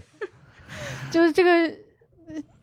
这个笑话虽然很很阴间啦，但是事实上在那个知乎上面也有发现这个词条，嗯对就是有人问说烧纸真的有有用吗？还是说烧纸真的怎么样？然后下面有人回答说，你有没有想过你这辈子赚的钱就可能是你上面的亲人烧给你的？ 我觉得这跟我那个同事的脑回路是一模一样的。是是是是，但是确实是，呃，这个家族，我怎么说呢？我不能说这个烧纸的事情是对那个世界有什么影响，但是一定是对活着的人的嗯嗯凝聚力是有影响的。明白。它不是一个人能办到的事情，它要凝聚这一个家族的人来。其实它也是一种信仰，它也是一种表达方式，但他愿意去接受，就是说去完成这个事情，其实嗯就是一个精神的一个传播。然后烧纸这个东西，其实它最后产生的是什么？产生的是第一形态，第二成为烟，烟是寄托所有的艾斯的一种承载的方式。就包括我们去点香或者去庙里去上香、去双手合十、去祈福的时候，其实它都是代表的这样的一个寓意，所以才会去用了这样的物件，去从古法里面一代一代的延传到现在。现在这个烧纸，这个是不是已经进化到了一个就是你想烧什么东西其实都有的这个状态？呃前面不是说了吗？火锅、九宫格、嗯嗯手机这我想要的手火锅，我机太想要了。寿司，然后衣服，衣服肯定有，车呃、车、车船、车房有子船、飞机，飞机，我们都看到过。嗯，就是那个传统烧纸纸扎里面有两种，一种河北这个米北庄，对它就跟一个义乌市场一样的，你要去嗯淘。啊，啊，你也能淘到很多你觉得你喜欢的东西，嗯对吧？然后真实在上海， 真实在上海这边纸扎其实是一个传承传承的一个工艺。嗯嗯嗯，他在做纸房的时候，在上海他们是用宣纸将整个的房子涂满，然后用宣纸用笔墨在上面画。哦，嗯然后那个是非常精致的，竹制的编好，那个东西造价也不菲，它是纯的手工。明嗯白，我甚至看到一个老老一代的这个所谓的匠人吧，他做了一辆自行车出来，都能都能滚，然后它是用来去进行烧焚化的。对，在上海讲的是小而精致，嗯但是如果往北方走，你就会看到房子越来越大，越来越明白大。 甚至有二十几个大汉拉着一个房子去烧或者的，烧一个小岛啊什么之类，我感觉都能有人做得出来嗯呃。就那个上次我坐大巴，然后就看到人家在烧那个，我好好兴奋，然后我让大巴停一下，我 说。大好大，真的好大！所以感觉，感觉就是中国北方对于这个呃大另一个世界的这个通胀需要负主要责任。啊，然后我觉得就是他那个，就是因为比如说我这次回去也也会烧嘛，然后他那个纸嗯币、那个数字，就是大家真的就是拍脑袋想出来的。对，我跟你说，就是什么什么五百亿这种，你知道吗？就是这种量级的数，你只在两个地方见，一个就是冥币上，一个就是那个津巴布韦。不是，但是但是没有津巴布韦的想象力大，它是直接十的三十多次方了已经哦啊。 OK，杭州有一个财叫什么财政博物馆，还是叫什么币博物馆？嗯嗯嗯我记得在他们这个博物馆里有一个民国时期发布的六亿面额的币，嗯嗯嗯嗯，就是是这个基本上达到了我们现在理 解的啊，这就个 OK 现在这个属于封建迷信，哦就是它明白原先最早我们做假币，哦，不是做假 币，做做做做做冥做冥币的，它会按照人民币的方式一比一的去仿真的去复刻它。啊，这但是现在么区别？但现在就不允许了吧？没有，对，就当然他纸张做的是很粗糙的，啊这你看得出。然后他会做成普版的、新版的，然后 OK 他会把头像给换了，哦，换成那个带着帘子的阎王的头像，玉玉皇皇啊的啊头像放在就上是面。他生怕你把是的嗯它归为是做假币。没有，对他啊即使这样做了，但是他的面额当时就是为了仿真一比一的，就所谓的现代用的真钞，嗯他用的全是这样的颜色和调系，还有数额，但国家就明令禁止，说哦不允许。 OK，那这个放开了以后，大家就觉得我要跟他有所不同，明白。然后我就要把面值做得越来越大，哦这个能印多大印多大。然后为什么你说会有这么多零呢？因为他们有一个视觉的感觉。第一，它这个数字不能太小，因为我在烧的时候，我要一眼看到，我靠，好多钱。 然后，然后第二，它这个数字不能把它的整个版面撑住，因为对于币的这个大概它的概念还是有的，对大概在哪个地方留一个空档，对留个空档，然后就会往这个地方去发展。 OK，仔细研究一下，你都看得到细节。在烧的时候会有什么讲究吗？就是比如你呃就是烧钱的同时，可能还要再烧一些，呃呃什么呃钱包 或者是 哦，我我给大家讲一个事儿，特别好笑，就是嗯我这次去、呃，我回河北嘛，然后清明节，嗯然后我回了我妈妈的这个老家，是河北省就是那个邢台市的清河县，嗯然后就就去那个烧嘛，然后给就是相当于我的姥爷和就是、嗯呃那边的一些就是长辈就是烧了一些东西，嗯然后我们就带了一个黑塑料袋儿装那些东西嘛，嗯然后我们就说，那这东西烧了，塑料袋我们就带走吧，因为感觉不太环保，烧了之后。对。然后我们家里一位长辈就是制止了我们说，哎，这个你不烧塑料袋儿，这么多东西，他们拿什么接呢？ 所以就最后就是我说哇，好合理啊！我说所以我觉得就是下次应该只扎一个皮卡， 这样所有东西可以拉走。因为啊那个我那个长辈说完这句话之后，我脑子里浮现一个画面，就是我不知道大家有没有玩过一个游戏，就是有一个小人儿，就上面掉元宝，然后你要跑来跑去拿那个衣服接，你知道吗？ 我说哇，还要躲着炸弹，然后 我觉得好合理，对。不合理啊！啊，你那个塑料袋它不是纸质的，你烧过去它又接不住。哦，烧不过去是吗？对啊只有纸的才能过去。他是说呃是啊塑料制品 是者是收收不到到的啊哦，它属于塑料的化纤物。大家都当真了吗？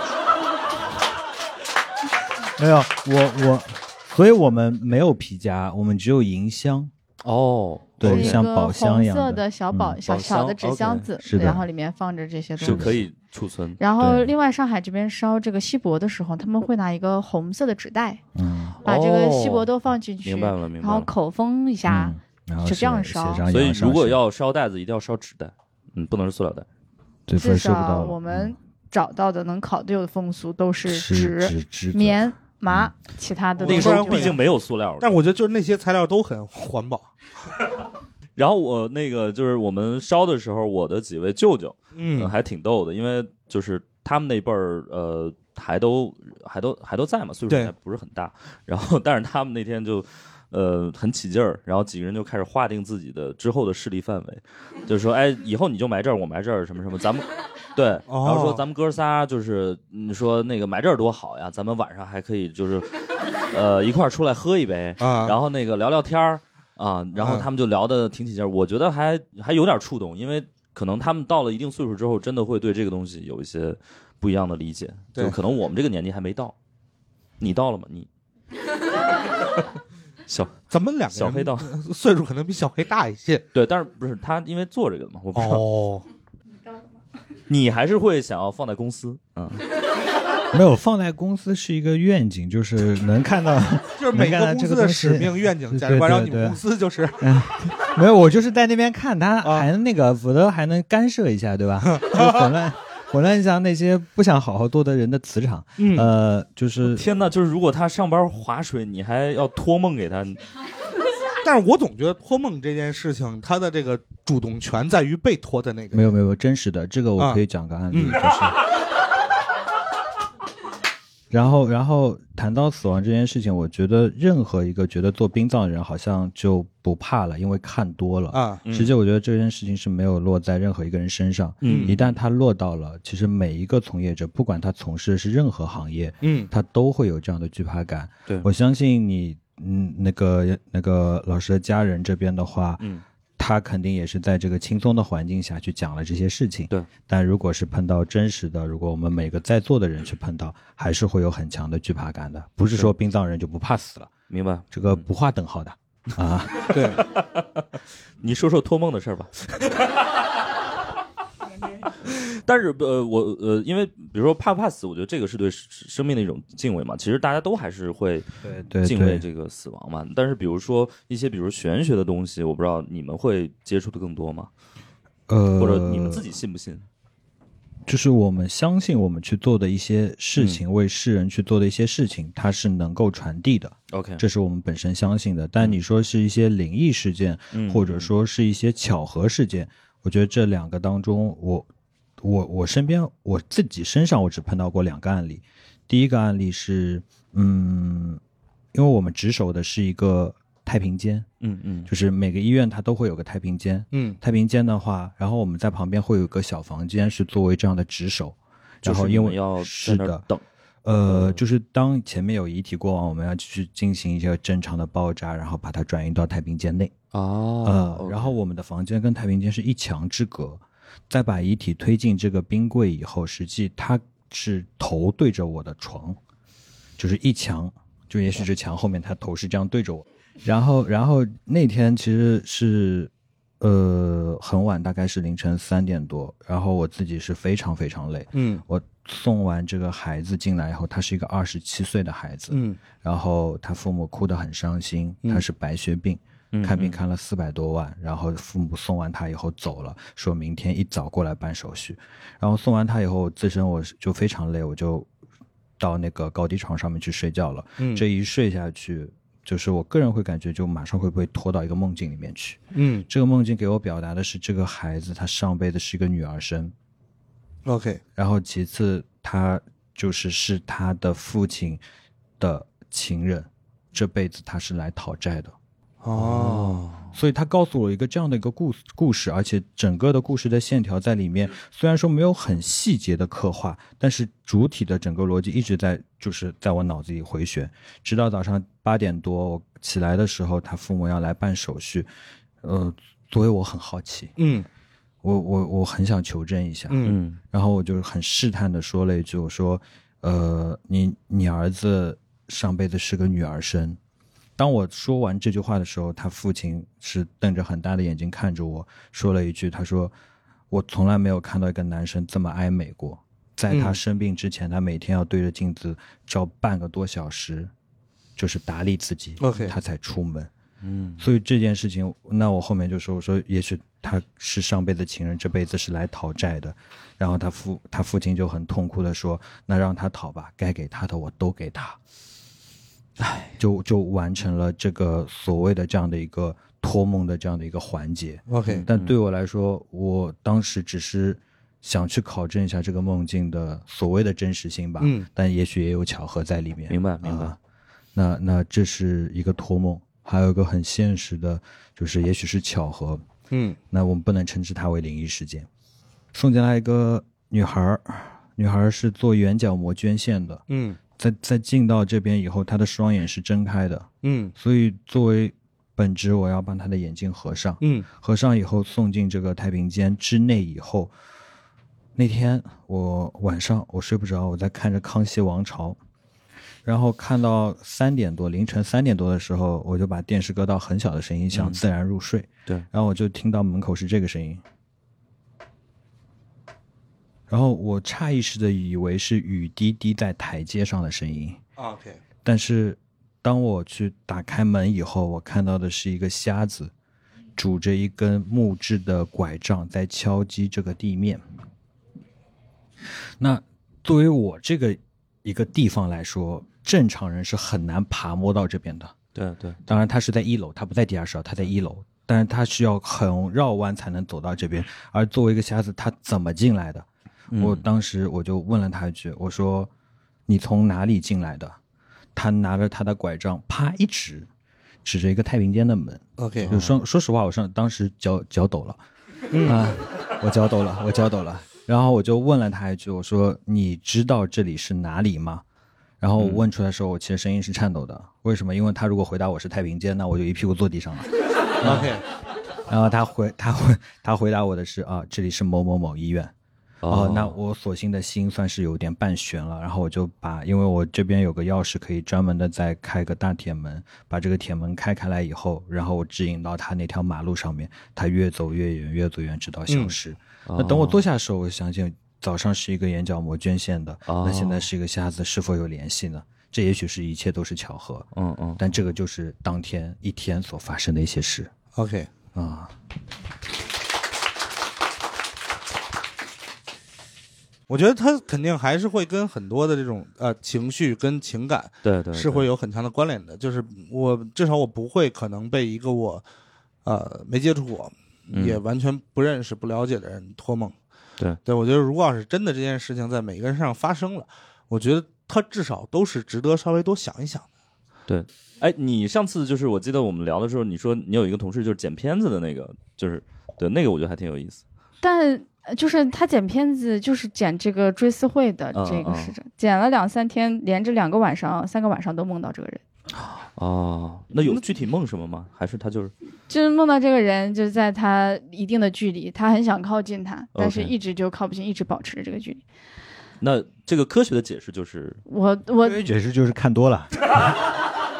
以我自己的这个有限的知识啊，就是你每天对着它，然后这个片子你还没剪好，你的压力，你的压力导致就它是就是工作压力嘛。对、这根本就不是灵异事件，这就是社畜，你知道吗 这就是社畜的这个工作现状。你知道吗对啊，对谁呀梦里没有梦见过开会没有带 PPT 呢？啊，这就跟很多同学考试前他都梦到过考试。对对，对我自己是这样解释这个事情的，明白明白，因为他也没有做什么交流，他就是觉得他一直想要靠近他，嗯这就很符合就是他白天遇到的这个状况，他很希望把这个东西剪好，嗯剪到符合他生前的这个明跟他白有一些关联嗯，但嗯就是一直在调整，一直在调整，明白，不就是他梦里的这个我距觉得离就吗？至少是一个，对，就至少是一个很努力工作、很认真工作的人。对对对对对。对确实是我是一个，我不能说唯物主义者吧，我就是我比较、嗯比较相信科学。嗯那我觉得科学有一个非常重要的点在于。他承认自己是有边界的，对，就是他也不尝试说我一定要把所有事儿全都解释了，对，对我觉得这个很重要，所以我觉得就是我们去解释那些能解释，然后解释不了的，我们也就是尊重就好了。对，对我觉得这是一个比较好的状态。嗯，但是我觉得就是，比如像我们对梦的理解的边界，嗯，就是叫什么呃，女不梦虚，男不梦孕，哦就是呃，就是女生不会在梦里长胡子，男生不会在梦里怀孕。啊，这就是就是它核心的那个道理，就是你所梦到的所有东西，一定是在你的现实世界里头曾经出现过，但可能是重新再组合的。嗯嗯嗯，对，明白。就只要没有超过这个边界，我都还能消化得了。对对，超过了我愿意接受石老师的那个说法，就是科学不能解释 一切。因为这个梦他没有被干预过呀。对对对对对对对对，我昨天晚上梦见了王自健， 我跟他已经很多年连话都没有说过，都是梦见跟王自健干嘛呢？喝酒这。说明你想喝酒 了，就很合理啊。即便是王自健也可以了。对啊，什么意思？后面接的这句话可以不接。就我 我的意思是我平时不大会跟他喝酒，对，对，但是我如此的想喝酒，已经不在乎我是跟谁喝了。对，可能我今晚上就梦见跟小黑喝酒。嗯你你平时露出来。因为我们今天就是作为这个不开玩笑的这个主场啊，我们特别招待不周。在上台之前，呃，小黑老师多次的暗示我们，啊，就是哎，你们在喝酒吗？你们录之前会喝酒吗？你们一般呃一天能喝一瓶威士忌吗？ 我之前一天能喝一瓶威士忌 我没有，后面一句没有啊。啊，好好好啊，但是因为我们也知道，就是你们做这行肯定也会有很多的情绪和压力，所以你们会有什么方式？是喝酒是一个排解压力的方式。就是看到就是二位老师在喝酒，我觉得会想到以前我们刚做这个行业的时候，嗯嗯因嗯，为那个时候刚开始就是，呃，为了坚持把这个行业做下去，就是没有人能够理解，包是的括对同行讲你们就是就是同行有个特别可笑，因为他们文化水平低嘛，他们有一天在吃饭的饭桌上面，我也在，嗯他说我跟你说，现在有一家公司牛逼的不得了，他说他说他说就是他说我这家公司叫什么知道吗？叫摆渡人，他妈的就是嗯行业的搅屎棍。然后他讲完了以后，我就觉得这句话有问题。然后我说，那那我就问他，我说那我是那如果那个是棍，那你们是屎？然后然后他很尴尬的在那边笑一 笑，你你谁啊？我说摆渡人的。然后那个桌上就死一样的沉寂。啊，那是死一样的成绩。那个那桌饭就一个小时，大家都没怎么讲话。然后最后那个人走的时候说：“哎，加个微信，以后我有可能有些活还给你做。”我说：“ 算了算了，我说我不配。” 然后我走了。 然后，然后当时就是跟那个所有的同行，对于我们来说，就是讲我们就是一种奇葩和异类的存在。那那时候呢，确实作为这个公司要经营下去，要去完成这件事情，它还是有很现实的东西会存在的。嗯那那天的话，就每天喝酒，就每天喝酒，到了十点钟，然后就开始会喝一点，然后一喝就会喝到凌晨两点，嗯那然后再回家，因为那个一个月有可能我们只会接到两到三张 case。 OK 哦然后那这种压力情况下，我们就每天骗自己，明天会更好。啊，对，就一直是用这样的酒精去麻痹在这段时间所要去经历的所有的事情，会告诉我们想象的东西和要我要完完成的东西是有意义的。然后，所以前面你们我看到你们二位在喝酒的时候，我会觉得很亲切，并不是我讨酒。所以所以你你现在会嗯喝的少一些了，对，啊现在因为不在乎那些同行 了，我觉得我跟他们从事的不是同一个职业， OK，那所以我就没有这个感觉了啊。明白。我我们好像也不太因为同行喝酒，我们主要为了快乐。没有，我告诉你，就是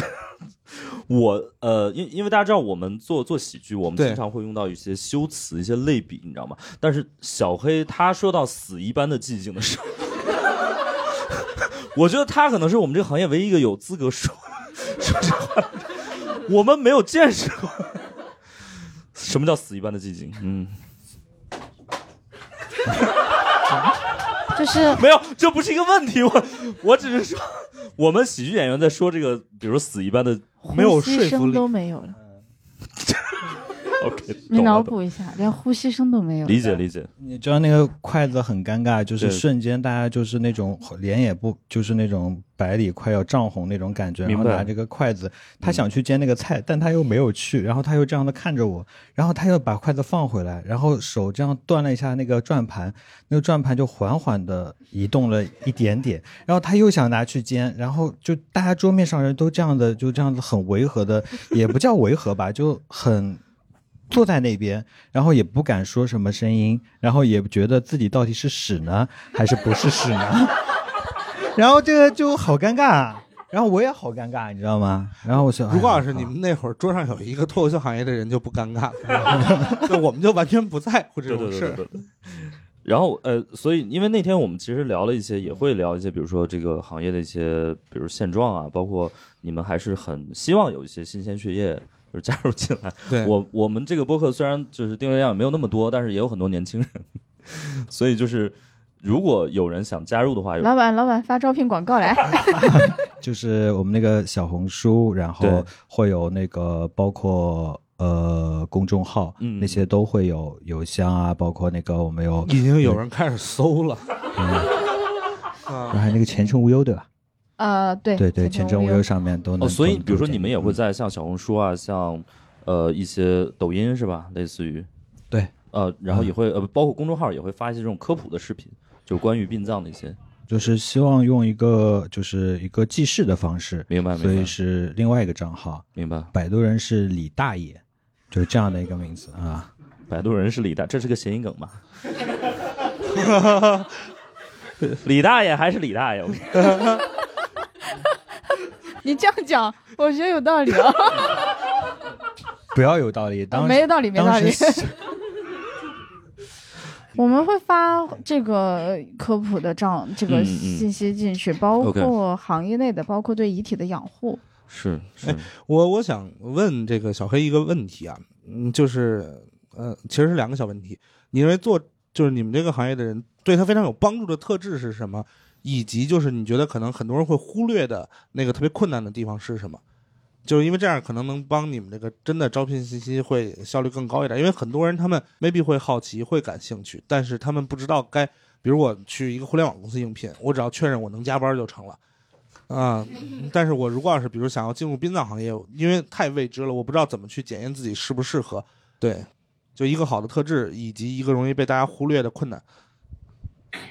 互联网、就是你啊、能加班就行了，是吧？不然我呢？们殡葬三百六十五天，二十四小时待业、呃，待岗、代代机岗待岗代机啊啊，待 OK 机。因为大家不知道，我看到两位老师微信的时候，他们真的就是感觉跟房产中介也差不太多，中介是反正就是一个名字，然后加一个手机号，对啊啊，对。就是方便家属对最对快对速对的对找对到最我快速们，地因为对他们面对的事情都是很紧急的，他们要嗯迫切知道明白结果的事情。就是呃，大家会觉得很猎奇，然后觉得这个行业就是如果是带着一门心去，因为猎奇的心态会进来。嗯那进来以后，现实所碰到的就是我们做的事情，它很多的时候是要去跟家属产生一种共情的感觉，它是 OK 要对于这种情绪的进行一种吸纳。嗯和产生他对于这件事情的理解，包括像追思会也好，追悼会也好，他要明去白完成。首先，他的价值观这些方面是需要正的，嗯，然后其次的话，在吸纳这些情绪以后，我们也有很多员工，因为人他都是一个情绪动物，嗯你一旦长期的去吸纳这样的情绪，自身你会有些就是自身也会觉得很疲惫，是所以在这种心理的压力之下，需要有自己的能力去做一些疏导。当然，我们也会大家就是员工之间坐在一起去做一样这样定期的大家一些沟通啊，呃，不是很紧张，嗯但呃，这不是一个非常所谓的就是呃人家现代年轻人理解为的高大上的行业，嗯他可能陪同家属的是十点钟，有可能我要去陪他去做一场公翻的仪式，然后去做一个佛事的超度，嗯然后有可能去烧一些纸质的东西，嗯而在这些陪伴当中，大家能看到的就是一个很落地的一个现实， OK，呃，然后在这个当中，也许觉得我我觉得这行业好像跟我理解的不同啊，怎么样，也有很多人会产生这样的这样的感觉，但嗯是就是这些。慢慢的陪同和慢慢的对于家属的感知，以及释放的环境和释放的情绪，才是这个行业有些东西的本质。啊。 OK，然后我们的工作时间就是像小李老师前面说的，三百六十五天二十四小时，不管你是吃饭、拉屎、睡觉洗澡，啊、洗澡， 就任何一个环境、任何一个环节，没有所谓的你的个人的空间是所谓的不方便，嗯，因为这个时候你得到的另一边来的电话，对于他来说是非常紧急的。 OK，他是需要帮助的，是嗯所以这个时候，我们有些时候在地铁上接电话，大家都会怀疑一种投来很怪异的目光，嗯哼，然后包包含做这个行业以后，朋友会越来越少，然后倒倒不是说大家觉得你职业远离你了，而是你真的没有时间跟大家去聚在一起，或者说沟通啊、聊天啊。然后嗯我觉得呃这件事大家不用太担心，因为会让朋友越来越少的职业特别多。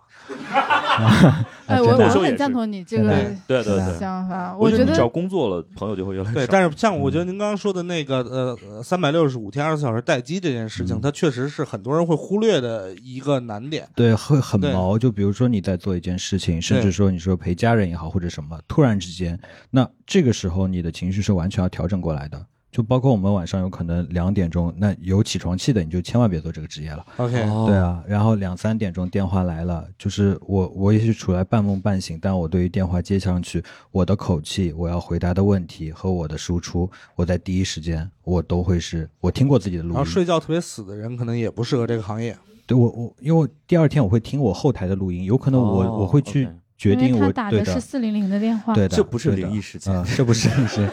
这不是灵异事件。对我会去听我自己的所有的阐述，我特别惊讶，就是在一个半梦半醒的状态下，我的肌肉仿佛已经产生了记忆，对他的回答嗯和他对于现在应该做什么事情、怎么做这个事情，显示哐哐哐哐哐，直接三分钟的输出。明白。然后直到他回复我一个东西，然后我这时候哐醒了，然后他也听得懂我前面就听懂我前面跟他叙述的所有的东西，然后就马上的对接上了。嗯，那如果就是因为我还有一个小问题，正好呃，因为现在很多朋友可能也不一定有找另一半或者是生生育的这个打算。对，那未来就是如果将来大家都是一个人，这个谁来帮他们操办这个事儿呢？朋友嘛，聪明聪明，就是呃，聪明， 从专业的角度上面来说，因为有议定监护， OK，、对啊，作为议定监护的话，是可以去指定一个人去作为他的丧事承办者。我现在打算的那个一定监护 人，身体可能还没我好，那你可以指定 N 个人，我可以先把他送走啊。对，你可以指定 N 个。哦对啊，你可以把你的前女友排序 A、B、C 还是全部对指对定对，。不是，他们不会同意 的啊！我觉得他们没准儿挺愿意把你送 走 嗯，嗯对对就我对，死给你 看。组个团儿对来看，嗯，对，我觉得、嗯、想想办法吧，就是在老了以后要就是去社交一下。所以要去跳广场舞，对不对？ 要跳要跳。嗯我包括我们其实遇到很多阿姨，嗯她这个嗯老伴走了之后，哦哦我们都会积极的鼓励她去外面走一走，然后跳跳一跳广场舞什么 OK，的，对她明白自己的心情是有很大的帮助的。啊哈啊你哈不然她每天关在房子里，我接到最恐怖的一个电话就是我在地铁上，那个阿姨给我打电话说：“小李啊，我打算把她操办这个后事啊，帮她办好了，我就跟她去了。”啊，我就下，我就马上那个地铁门开了，我就下车了。我在那个地铁站里站着，跟他打了将近有四十分钟的电话，嗯嗯嗯嗯，就是希望他能够从他的这个，因为他在这个房间里所有的事情，他就会不断不断的想象嗯，嗯他是怎么样跟这个人要好，又怎么样失去了这个人，这个陪伴了他四五十年的，就他不就算他不是夫妻，他是室友，他也有四五十年的 感情在的。 你对这个关系描述的特别到位，我是跟你讲了嘛，我就是喜欢去看这个东西的，就是前三十年可能是夫妻，后三十年那那就是我就那我没体会了啊。后后五十九年，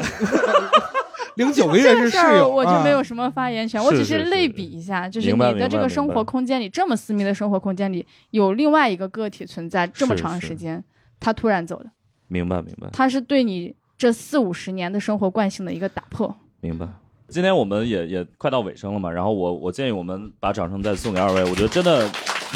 很不容易。呃，因为我跟大家听下来一个感觉就是他们描述他们这个工作状态，我觉得他们就是有点像超人，你知道吗？嗯，就是平时可能在日常的生活中，然后突然接起一个电话或者知道一个什么状况，就立马要变身成那个那个角色。啊对，但是他们是一直穿着那一身上街的， 对对，所以我们不，我们公司不能有私下聚会，这样就会 OK 啊引起误会，是这意思吧是是？那是不是大家都穿这一身上街了？他们只是呃，就是穿好了这身行头，然后呃时刻做好准备。所以对我觉得他们呃也也真的非常不容易，是啊也真的非常不容易。然后也是，虽然我们这两个行业可能差很多，但是我觉得某种意义上来说也有共同点，就不管是脱口秀还是你们，我觉得大家都还是给我们的 受众带来了一些安慰吧。也再次感谢两位的到来，谢谢。然后呃，因为我之前在看呃一个小说的时候，它有一个类似于序言的东西，是那个加西亚马尔克斯写的那个《梦中的葬礼》以及十二个奇异故事。他当时是做了一个什么样的梦呢？就是他梦见他在巴塞罗那定居了六年之后，参加了自己的葬礼。哦，然后葬礼上有很多他的拉丁美洲朋友穿的都是很肃穆的，但是都很开心。嗯然后他就特别开心的跟所有人一起啊、呃、嗨了半天。 ，OK，然后葬礼结束了，所有朋友都走了，他也跟着他们一起走。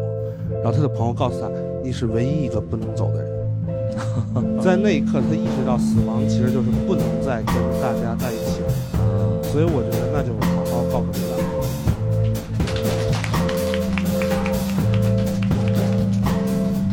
感谢大家收听本期《不开玩笑》，想要来录制现场一起开心，可以关注公众号“猫头鹰喜剧”，回复“听友群”，小助手会把你拉进群聊。我们会不定期在群内招募现场观众，每周在北京和上海还有我们的脱口秀演出，